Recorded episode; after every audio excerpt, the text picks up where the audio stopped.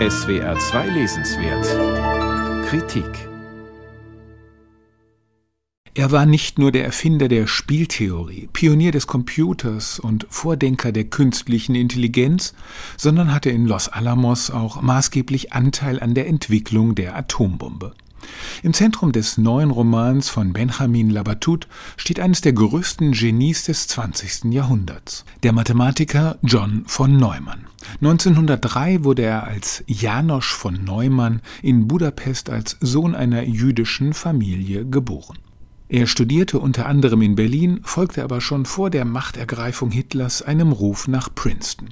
Benjamin Labatut zeigt die ganze Zwiespältigkeit dieses Genies. Von Neumann hatte er keine Bedenken, sein Wissen in den militärisch-industriellen Komplex einzuspeisen. Er war ein gefragter Berater von Armee und Konzernen. Sein Maniac-Computer berechnete die thermonukleare Reaktion der Wasserstoffbombe. Facettenreich umkreist der Roman John von Neumann in perspektivisch gebrochener Erzählweise. Zahlreiche Angehörige, Freunde und Weggefährten werden in dokumentarisch anmutenden Kapiteln zu Erzählern und beschreiben prägende Erfahrungen mit ihm. Man kann sie einteilen in zwei Gruppen. Hier seine Mitstreiter, Kollegen, zum Teil auch Rivalen, dort die Mutter, der Kindheitsfreund, die beiden Ehefrauen und die Tochter. Schon der kleine Janosch verblüffte alle mit seiner geradezu außerirdischen analytischen Intelligenz. Mit zwei Jahren konnte er lesen, später Buchseiten in sein Hirn einscannen und im Handumdrehen mathematische Probleme lösen, an denen erwachsene Wissenschaftler wochenlang grübelten. Die Mutter bekennt in ihrem kleinen Stück Rollenprosa, dass ihr Sohn schon bei der Geburt wie ein Mann mittleren Alters gewirkt habe. Zum Übermenschlichen kommt von dieser Seite aber auch manch allzumenschliches, etwa wenn von Neumanns erste Ehefrau Mariette unterhaltsam lästert, er hätte sich nicht selbst die Schuhe zubinden können und wäre ohne sie vor dem Herd verhungert. Was die Kollegen betrifft, klingen viele ihrer Stimmen hingegen ziemlich ähnlich, und bisweilen wirkt es so, als würden sie Fakten aus Biografien, Geschichtsbüchern oder dem Wissenscontainer Wikipedia aufsagen.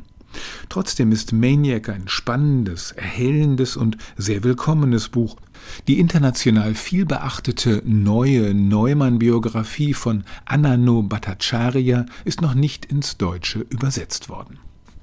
Bei Labatut ist die Spannung zwischen Rationalität und Irrationalem in Wissenschaft, Gesellschaft und Politik das übergreifende Leitmotiv. Sie macht sich auch im Titel des Romans geltend. MANIAC steht als Abkürzung für Mathematical Analyzer, Numerical Integrator and Computer, aber eben auch für Verrücktheit, Besessenheit. John von Neumann kam an die Grenze seiner Rationalität, als er mit Anfang 50 an einem sehr qualvollen, tödlichen Krebsleiden erkrankte. Der Spieltheoretiker, der die Hochrüstung bis zum vielfachen atomaren Overkill konzipiert hatte und dabei den hundertmillionenfachen Tod von Zivilisten einkalkulierte, bekam die eigene Todesangst nicht in den Griff.